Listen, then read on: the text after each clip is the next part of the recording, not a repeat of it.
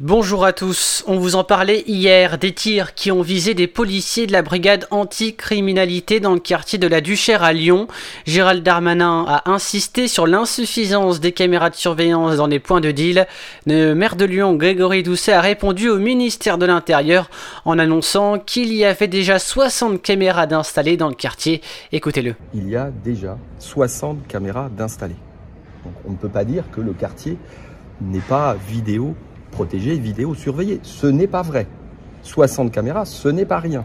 Il se trouve que, pas plus tard que la semaine dernière, sur la base d'une interpellation de mes services, on avait remarqué, enfin il m'avait fait remarquer que bah, justement sur ce territoire-là, précisément de la Duchère, là où les faits se sont produits, il n'y avait pas de couverture de vidéoprotection. Et donc j'ai demandé à ce qu'on déplace certaines caméras pour justement pouvoir couvrir ce, cette petite bande de territoire. Voilà. Dans le reste de l'actualité, une soixantaine de migrants sont arrivés en bus à la gare routière de Pardieu à Lyon ce mardi.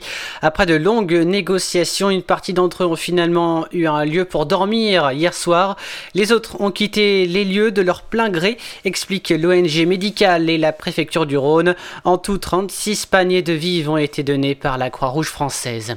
Muriel Kouativi n'est officiellement plus membre du Rassemblement national. Ce mardi, elle a rendu publique la lettre envoyée par le président du parti, Jordan Bardella, lui signifiant son exclusion après avoir estimé qu'elle était coupable des faits qui lui étaient reprochés. Muriel Kouativi a, sur Facebook, porté plainte à la stabilité ou à la considération du mouvement, euh, porté atteinte, pardon, et notamment en critiquant ouvertement Marine Le Pen.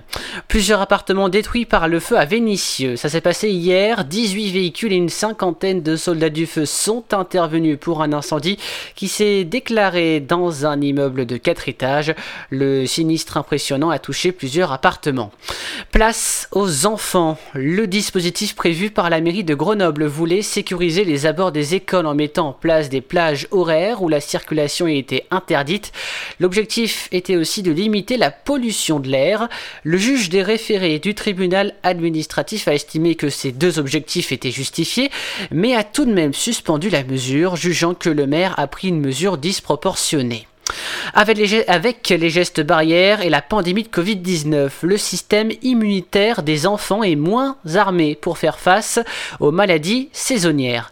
Cette année, la bronchiolite touche particulièrement les enfants à Lyon.